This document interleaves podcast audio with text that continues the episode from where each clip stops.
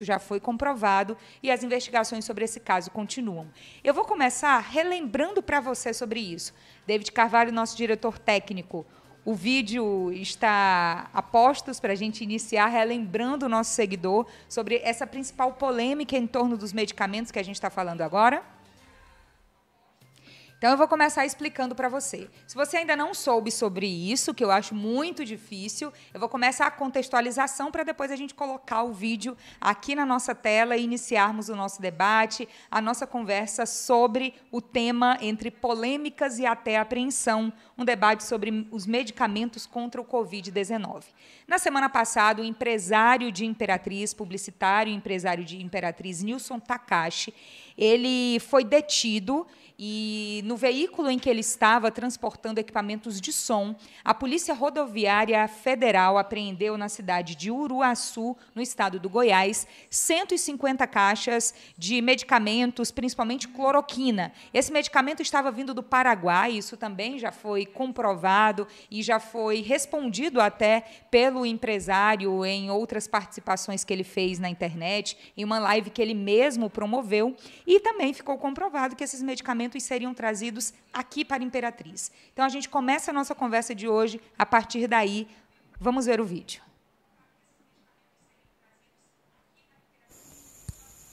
A Polícia Rodoviária prendeu quatro pessoas, Polícia Rodoviária Federal, isso foi agora há pouco na BR-153 por contrabando de hidroxicloroquina. 120 caixas com 3.600 comprimidos que estavam no carro. A PRF acredita que o remédio veio do Paraguai, o destino seria o Maranhão. Os quatro foram levados então para a Polícia Civil de Uruaçu. Logo após esse vídeo, essa notícia chegar aqui no Maranhão, principalmente em Imperatriz, o próprio empresário que nós estamos falando, o nome dele, Nilson Takashi, ele gravou um vídeo falando sobre o episódio, depois ele fez uma live falando sobre esse assunto, esclarecendo algumas das informações. Ele foi o primeiro convidado para essa temática aqui no nosso debate no Imperatriz Online. Eu mesma fiz o convite, ele aceitou participar do nosso debate. Hoje, ele confirmou que participaria do nosso debate, mas infelizmente no início da noite de hoje, ele desmarcou a participação dele informando que precisaria fazer uma viagem a trabalho, uma viagem que seria amanhã pela manhã, mas ele precisou antecipar para o início da noite de hoje e, por isso, infelizmente, desmarcou a participação aqui na nossa conversa, no nosso debate de hoje. Mesmo assim, a gente também vai exibir o vídeo dele falando sobre esse episódio.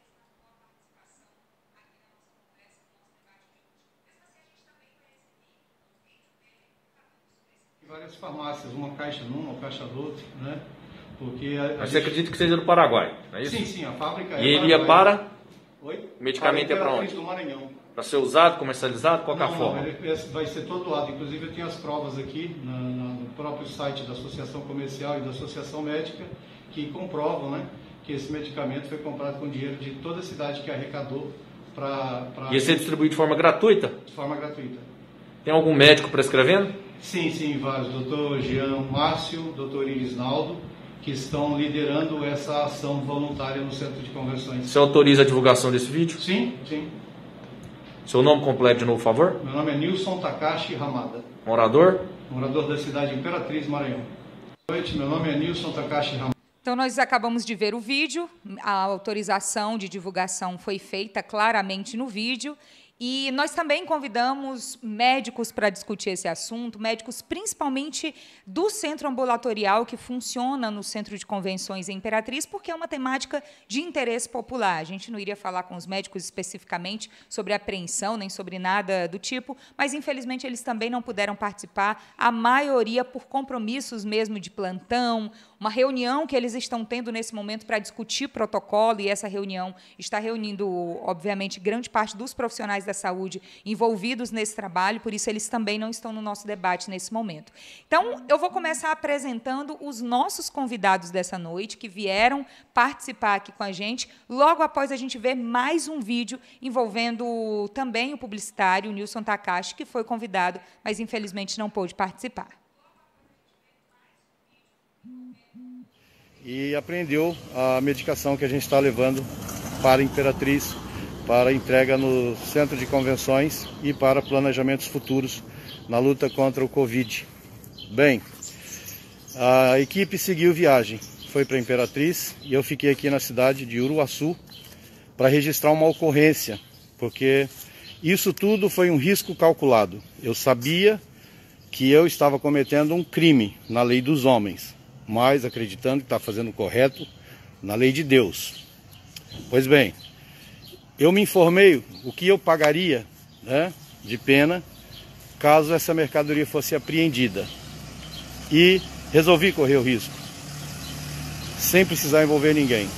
Os medicamentos foram atestados, não clinicamente, aliás, clinicamente, em Imperatriz, trazendo excelentes resultados, porque nós já apresentamos para mais de 600 pessoas desse mesmo medicamento que foi trazido do Paraguai.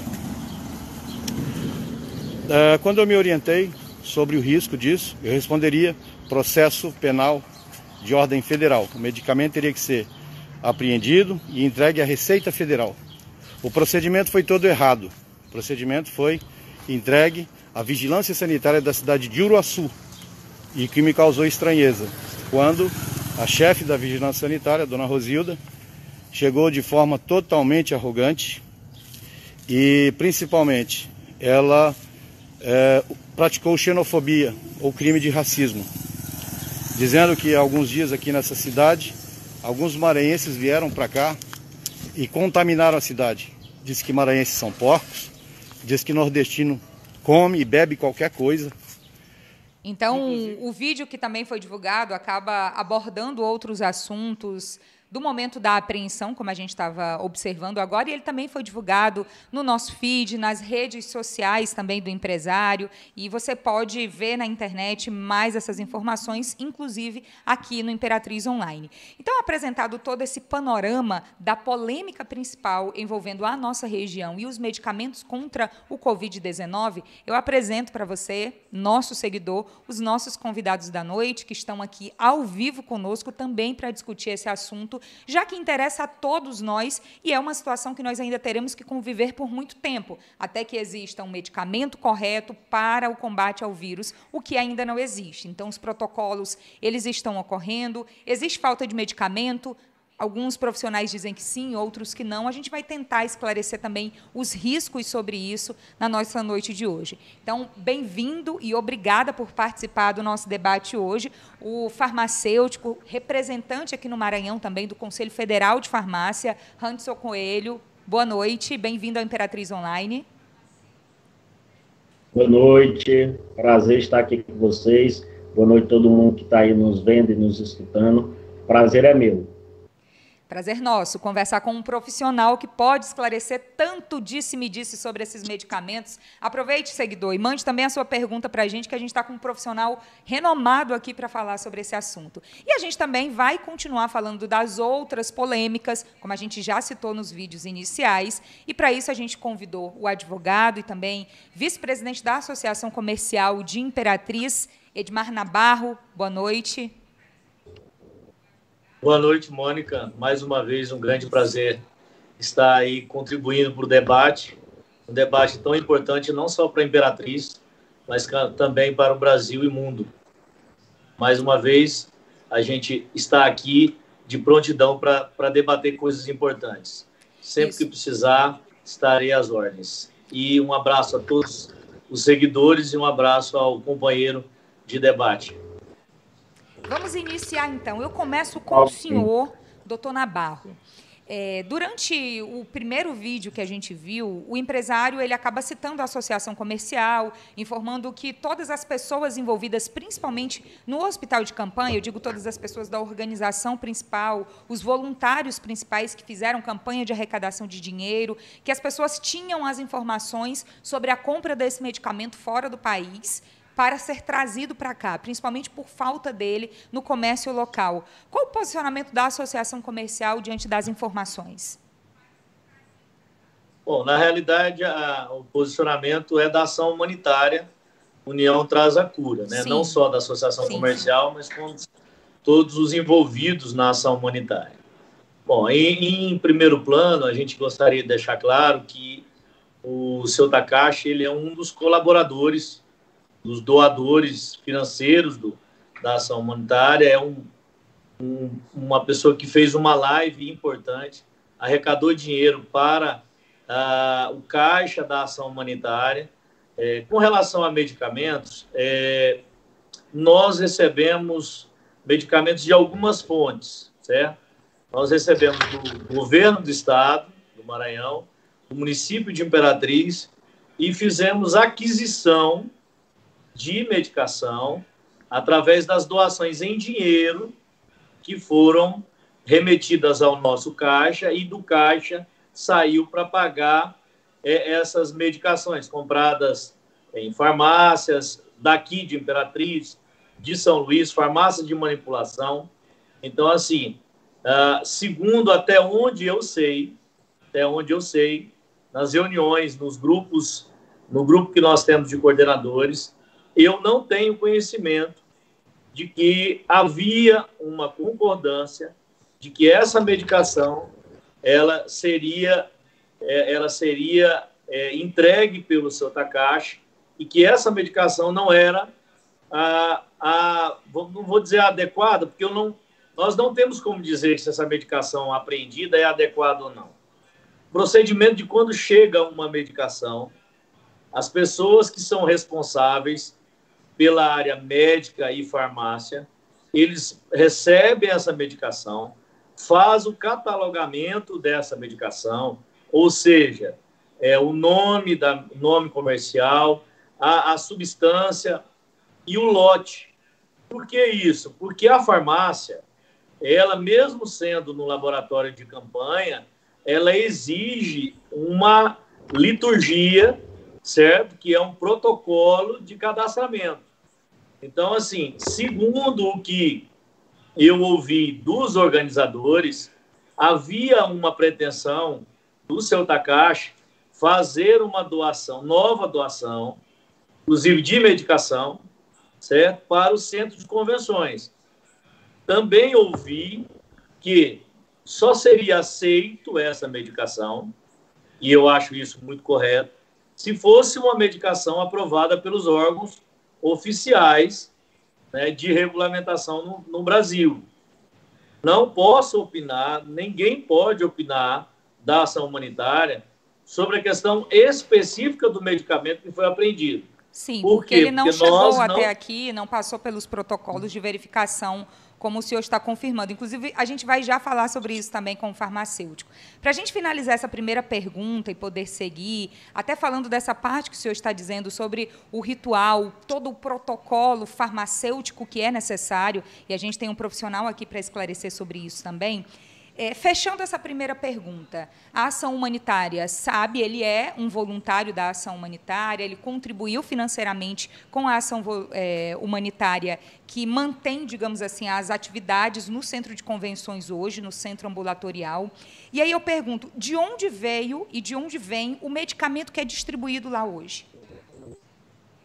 Hoje lá nós contamos com medicação do Estado do Maranhão, do município de Imperatriz e medicação adquirida em farmácias de manipulação, é exclusivamente comprada por nós e por farmácias certificadas que podem manipular a medicação, que não é o caso é, é, de algumas medicações não podem ser manipuladas, mas todos, sem nenhuma exceção, todos os medicamentos que foram é, prescritos no centro de convenções, do primeiro dia até hoje, e vai continuar até sábado, porque nós temos pacientes ainda em tratamento ainda, até o sábado, dia 6, todos, sem nenhuma exceção, foram prescritos e eles são de origem é, ou do governo do estado, ou do prefeitura municipal de Imperatriz, ou de farmácias compradas com supervisão dos técnicos envolvidos na ação humanitária. Quem são esses técnicos? São os médicos e os farmacêuticos. São uma quantidade bem razoável de farmacêuticos e uma quantidade bem razoável de médicos, inclusive professores universitários. Todo esse aparato e todo esse crivo é feito por eles. E lá nós temos todos é, é, é esses remédios catalogados e protocolados da farmácia e da farmácia para o paciente. Ou seja, o paciente só sai de lá com a medicação de um setor que o médico passa a medicação, ele dá uma, uma receita, que é uma receita que tem lá os combos, e ele receita um desses combos, ele vai à farmácia, a, a, a, a, quem estiver lá no momento na farmácia, certo? Ele faz a, a, a, a retenção dessa, dessa receita e entrega a medicação receitada pelo médico que atendeu ele no setor de medicina, depois dele cumprir todo o protocolo. Muito obrigada, então, por essa, essa primeira parte do esclarecimento. Enquanto o senhor falava, eu estava visualizando aqui pelo Instagram a interação dos nossos seguidores, que já está bem alta. A gente até agradece os seguidores de estarem opinando, participando, fazendo perguntas também. E aí, muita gente já vem perguntar sobre a origem desses medicamentos, por isso também que eu perguntei isso para o senhor. Alguns comentários sobre que não importa de onde vem, importa salvar vidas, mas sim importa de onde vem, porque para salvar as vidas precisa precisa passar pelo protocolo correto. E aí, falando sobre isso, a gente passa a fala agora para o nosso convidado farmacêutico, Hanson Coelho. Hanson, eu queria que você esclarecesse inicialmente sobre o protocolo que está sendo utilizado de medicamentos contra o Covid-19. Muito se fala sobre a hidroxicloroquina, mas existem outros medicamentos também, não é? Como é que esse protocolo funciona hoje? É, primeiramente, parabenizar em nome do Dr. Nabarro a ação humanitária União Traz a Cura. É, em relação ao protocolo tratamento do Covid-19, é, o que nós temos hoje realmente ainda se prega a utilização da hidroxicloroquina, em também em associação também com a azitromicina. Então, é, inicialmente são esses dois, e tem outros medicamentos que fazem parte do que todo mundo fala, que esse combo, né, esse combo do corona, é que aí eles são prescritos indicados baseados com os sintomas que os pacientes vão apresentando. Então, é, tem medicamentos antitérmicos, que é para o controle da temperatura corporal, para, para aqueles que apresentam febre, então não é todo mundo que vai precisar. Tem antitussígenos, né, para aqueles que apresentam tosse. Tem anti-inflamatórios, como, por exemplo, inflamatórios corticoides, para aqueles, para aqueles que há, ocorre essa necessidade em virtude da inflamação é, semelhante à pneumonia que ocorre no pulmão, né? E aí tem medicamentos para anticoagulantes, para evitar trombos, para aqueles que é, os sintomas indicam essa necessidade. Ah, então, o, o combo que se prega tanto, né, e que se fala tanto, ele, na verdade, ele é muito variável, baseado nos sintomas, né? Então, o, o que a gente vê é que muitos é, indicam o mesmo combo, vamos dizer assim, né, para todo mundo. E, na verdade, né, é, os prescritores, eles, eles não andam nessa linha, porque realmente não é assim que acontece. Então, existe essa indicação inicial da hidroxicloroquina, juntamente com a azitromicina, porém, as demais medicações, elas são indicadas é, de acordo com a sintomatologia. Então, não é todo mundo que vai precisar utilizar esse mesmo combo e nessas mesmas proporções. E aí é então, é interessante, que, desculpe interromper, é interessantíssimo o senhor falar sobre isso, que não é todo mundo que vai precisar do mesmo medicamento ao mesmo tempo, porque aqui nos comentários, por exemplo, os nossos seguidores, eles já estão pedindo para perguntar, por exemplo, sobre a falta de hidroxicloroquina nas farmácias de Imperatriz. É até interessante pensar sobre isso, porque o que originou, digamos assim, a viagem para a compra dos medicamentos em outra região ou no Paraguai, como a gente estava verificando, como a gente começou falando o nosso debate de hoje, essa origem toda veio principalmente pela falta do medicamento nas farmácias aqui. Qual é o cenário na região? O Conselho vem acompanhando isso? É o, o Conselho Federal de Farmácia, né, os conselhos regionais em cada estado, assim como também é, a vigilância sanitária, tá? a vigilância sanitária de cada estado e também a Anvisa de, na esfera federal, vem acompanhando justamente todo esse processo. Né? É, porque o que é que nós temos? É, assim, de uma forma bem objetiva, né? o protocolo de manejo para o COVID, ele apresenta três fases. Uma fase inicial, que é a fase 1, depois a segunda fase, que é lá depois do sexto dia, depois a terceira fase, que é após o décimo quarto dia. Né? Então, para cada fase dessa, tem a indicação de uma terapêutica medicamentosa, né? ou seja, alguns medicamentos que vão ser utilizados, e tem a observação de alguns parâmetros que os médicos vão avaliando e aí julgando a necessidade. Então, inicialmente, né, o que se tem é a, a utilização da hidroxicloroquina com azitromicina. Mas aí depois os médicos vão avaliando, eles vão considerando a necessidade de um anticoagulante, a necessidade de uma corticoterapia, que é o anti-inflamatório, né?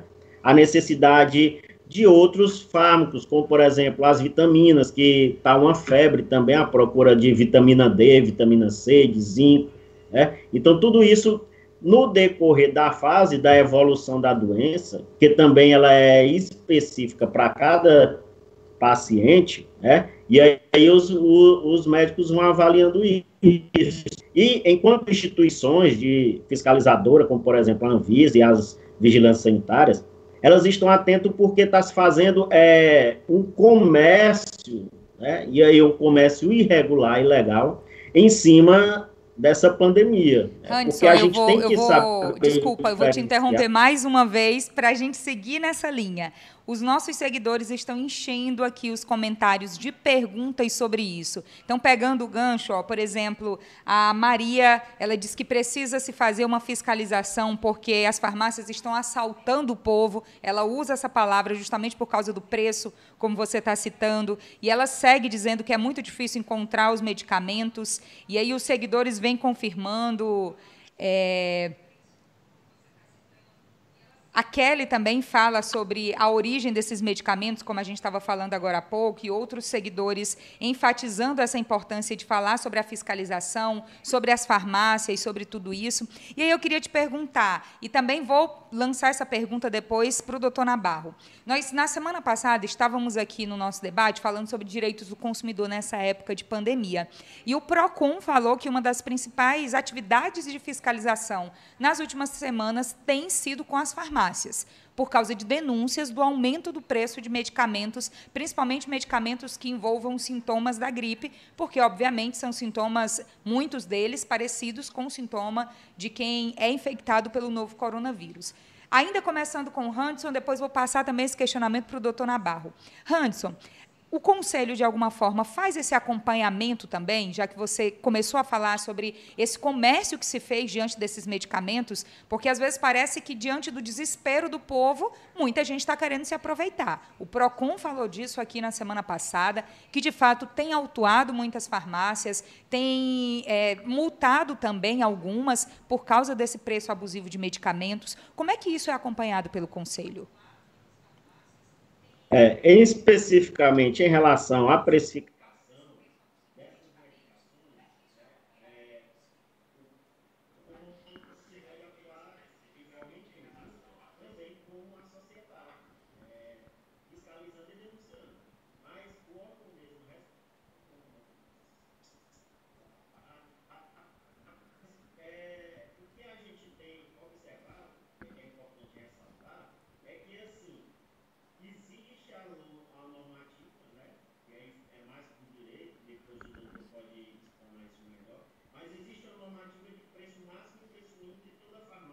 todo comércio pode utilizar, né, do comércio de medicamentos.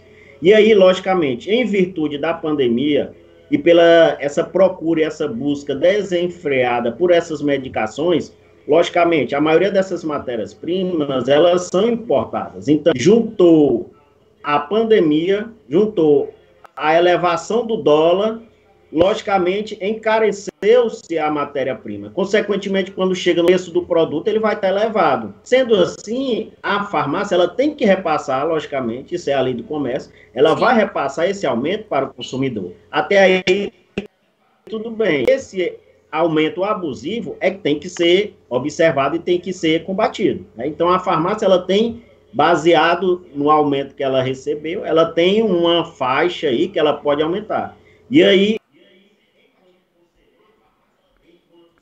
cidadão, é minha obrigação também estar fiscalizando, denunciando para os órgãos competentes, que no caso é o órgão de defesa do consumidor. Muito tá? interessante esse seu posicionamento, porque você representa uma classe nesse momento aqui, não é? Eu já comecei apresentando isso durante a nossa divulgação também. A gente falou sobre essa, esse seu cargo tão importante para o nosso debate, porque é a representação de uma classe, uma classe que é diretamente ligada ao combate ao novo coronavírus, que é tão importante nesse combate, que são os farmacêuticos, assim como os enfermeiros, os técnicos, os médicos, os profissionais de limpeza, os farmacêuticos também estão lá na linha de frente é, doando o tempo, doando a própria saúde, às vezes, em função da, da saúde do outro, principalmente quando a gente fala sobre a ação humanitária. Eu volto agora a falar com o doutor Nabarro sobre isso.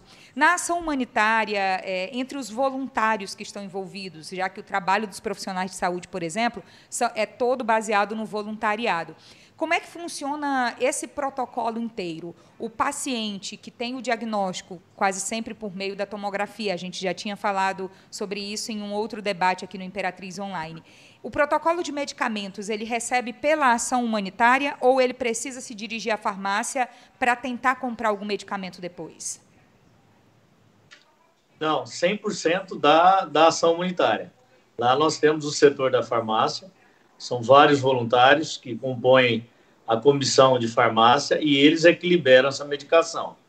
Mas eu gostaria de fazer aí uma observação sobre a questão dos preços, porque essa questão dos preços é, eu entendo um pouquinho, até mesmo porque sou um dos fundadores do Instituto do Consumidor aqui da região. Formação, é, o Procon tem se equivocado em algumas situações. Então, ainda não é o caso de Imperatriz, porque ainda não houve autuações. Mas a gente tem conhecimento de alguns PROCONs que têm feito autuação baseado em uma nota de compra. A formação de um preço, de qualquer que seja o produto, ele começa pelo, pela compra e termina com poder de recompra. Então, às vezes, o, o direito do consumidor, ele friamente, ele fala uma coisa, mas tem que ser analisado caso a caso e respeitar o direito de recompra do, do, da, do comerciante, seja o farmacêutico, seja o distribuidor. Foi muito bem colocado aí pelo colega a questão de alguns fatores que influenciaram no preço das medicações. Uma delas é principalmente o dólar. Ou seja, o dólar é a base de cálculo de preço de, da uma maioria esmagadora dos remédios. Então, o que, que acontece? O dólar elevou de 3,80, 3,90, chegou a mais de 6. Então, a gente há de convir que, nesse interim, houve um aumento só de custo de preço, de base de preço, de 30%. Então, nós temos que levar isso em consideração. O comerciante, ele vende o produto e, imediatamente, ele tem que comprar. Se ele não conseguir comprar com o preço que ele vendeu, ele leva prejuízo. Comércio, ele funciona dessa forma. Então, não é que eu estou aqui querendo defender os abusadores. Os abusadores têm que ser impunidos. Agora, nós temos que ter critério, porque senão a gente liga uma metralhadora e começa a atingir pessoas que estão trabalhando no comércio, quebra essas pessoas e essas pessoas são empregadores. Essas pessoas têm seus funcionários. E nós temos que respeitar essas pessoas. Se nós começarmos a agredir o comércio, nós vamos agredir o cidadão. Porque através do comércio é que gera emprego e renda. Então, o comércio é o final da cadeia produtiva, é a hora que ele entrega o produto para o consumidor. Consumidor tem que ser respeitado. Mas eu vou te dar um, um, um fato real aqui, que foi me dado pelo doutor Jean, que esteve aí no debate comigo aí outrora. Tinha uma medicação que a Unimed ela adquiria de um distribuidor que custava custava no distribuidor 18 reais. É, vou falar isso há três meses atrás. Hoje o custo dessa medicação custa 58 reais. Aí eu fiz a pergunta mais esclarecedora, o quê? O que, é que influenciou isso? A alta do dólar, quase 40%, e tem outro fator que tem que ser considerado, que é o fator do transporte. Com a pandemia e os decretos é, a nível nacional, se restringiu a circulação de pessoas e cargas. Então, tem uma influência, além de tudo, da lei da oferta e da procura.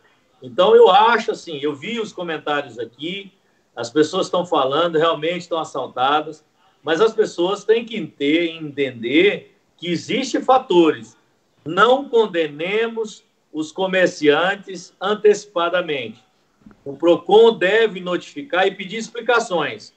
A multa é depois da investigação. Infelizmente, o que a gente tem visto em alguns lugares não é o caso de Imperatriz ainda. Eu acredito que não vai ser o caso. Eu acho que são pessoas competentes e temperadas para isso. Eu acredito que nós temos que analisar caso a caso para não cometer injustiça e tirar essas pessoas do mercado injustamente. Então, eu só queria deixar esse alerta, porque eu vi muita gente comentando, e eu, eu sou uma das pessoas que passei a, a estudar esse, esse caso, até porque na, uma boa parte das farmácias são associadas na associação comercial, e eu venho chamando essas pessoas, e quem estiver me ouvindo, da rede, da rede de farmácia, quiser discutir o assunto, eu tenho material jurídico para fazer as suas defesas, por quê? Porque é injusto a multa por multa. É injusto. Vamos analisar caso a caso. Como é que é? Essa pessoa comprou por quanto? Qual foi o custo do transporte? E agora? Agora ele tem que comprar de novo. Agora essa compra vem aqui e chega quanto?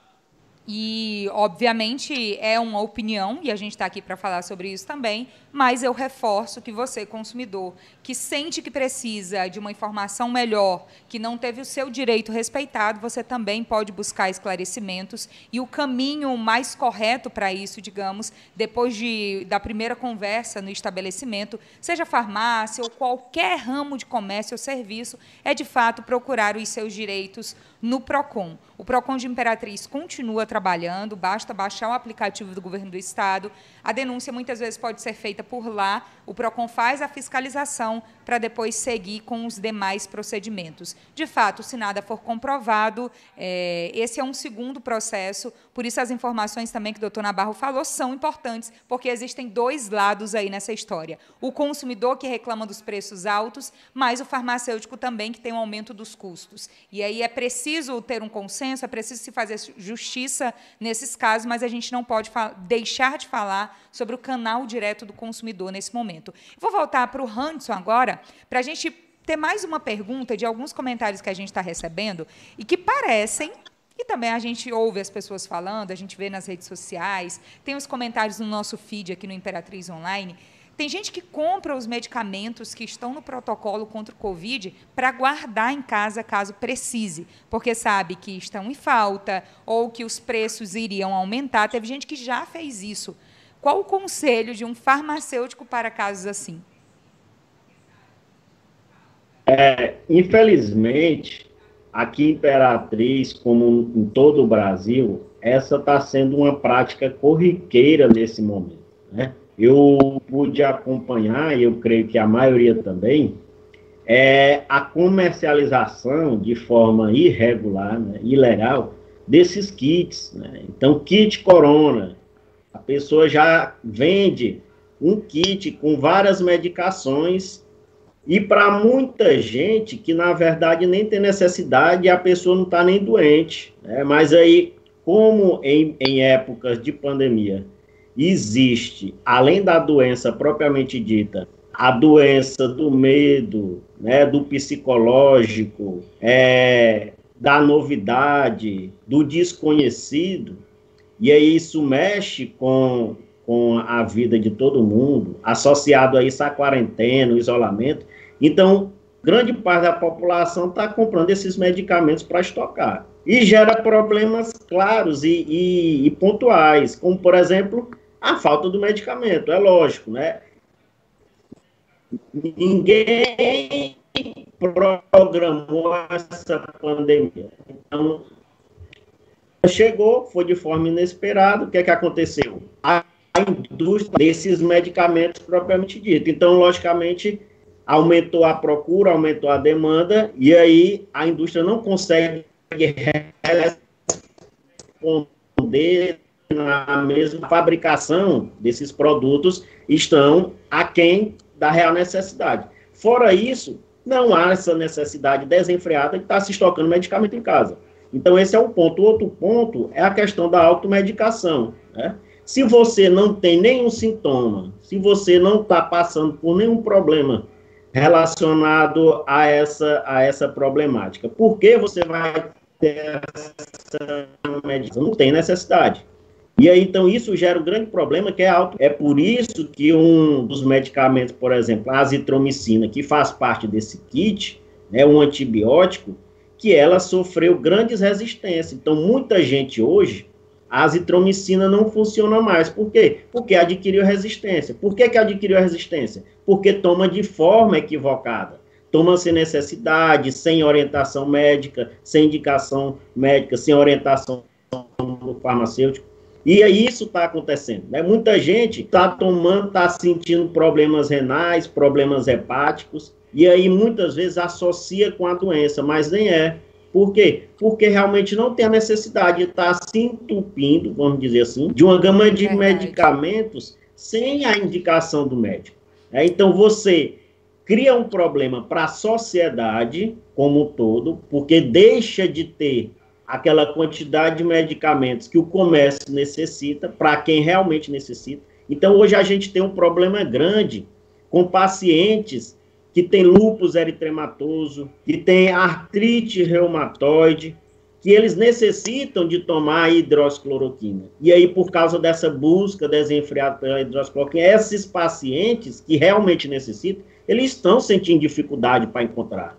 É? Então, além desse problema de saúde pública, isso, além desse problema de saúde pública, existe um problema para você, de forma pessoal, que é a questão da automedicação, você se intoxicar, você adquirir uma resistência a, aos antibióticos, tá? Você não, a bactéria, né? Então, você tem que analisar, se você não tem nada, não estoque medicamento em casa, não vá comprar combo, e aí um alerta, né? E um alerta para as farmácias que porventura estão vendendo esses combos, né? Vocês sabem que tem que ser vendido com receita médica. Então, não existe combo. Como é que você vai preparar um kit se a receita nem chegou na sua mão? Então, não existe combo. Então, cuidado. É, é, Alerta. Cuidado para vender medicamento sem a receita. Ah, então, cuidado para você farmácia é um estabelecimento de saúde, é um estabelecimento comercial, mas é um braço da saúde pública. Então você está ali para ajudar a população nos problemas de saúde, não para agravar mais ainda a saúde da população, tá? Gostei muito dos alertas, tanto para o consumidor, para o cidadão, quanto também para as farmácias. É responsabilidade de todo mundo num momento como esse. Agora, 30 segundos para as suas considerações finais no nosso debate de hoje. Desde já, muito obrigada pela sua participação. É, então eu agradeço, Mônica, tá bom? O seu convite, sempre que precisar estamos à disposição. Agradeço também ao doutor Nabarro pelos seus esclarecimentos e deixo aqui o meu, é, meu, meu agradecimento também à ação União Traz a Cura e também o meu consolo, né, e o meu abraço fraterno, apesar de estarmos em momento de distanciamento, mas um abraço fraterno a toda a população de Imperatriz, a todos os farmacêuticos que trabalharam de forma voluntária e a todos aqueles que estão na linha de frente. E dizer que a farmácia, né, o Conselho Federal de Farmácia está à disposição não só da classe, mas também da população porque nós juntos, todos juntos, de mão dadas, nós vamos passar por esse momento de crise e vamos sair daqui muito melhores do que nós entramos, tá? Então fica aí o meu abraço fraterno a todo mundo em época de pandemia e que esperar que bons ventos nos tragam novamente ao nosso encontro, né, e às nossas vidas rotineiras como nós tínhamos anteriormente, tá bom? Muito, muito obrigada muito, mais muito uma vez.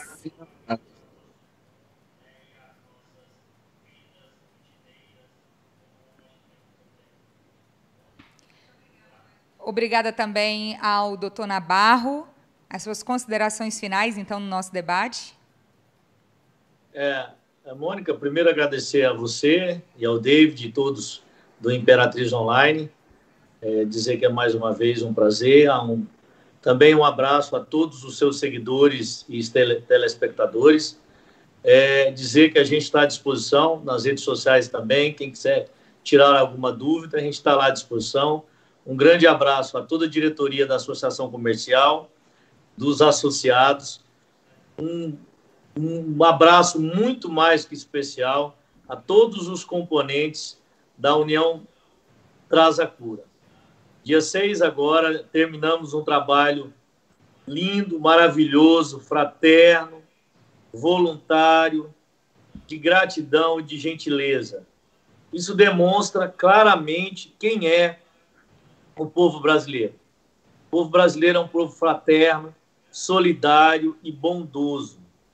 Nós temos uma maioria esmagadora de pessoas boas. Então, para essas pessoas boas, é um grande abraço agora para vocês aí que vocês merecem. União Traz a Cura foi um sucesso, salvou muitas vidas, foram mais de 1.300 protocolos realizados sem nenhuma morte que a gente saiba. Então, isso é um símbolo da eficiência, da bondade e do voluntariado. Muito obrigado a todos que envolvidos nesse projeto e um grande abraço e meus pêsames às, às famílias que perderam as pessoas. Que esse momento é difícil, mas se Deus nos abençoar, vamos passar muita brevidade sobre tudo isso e vamos levar lições para o resto da nossa vida e para o resto da nossa eternidade.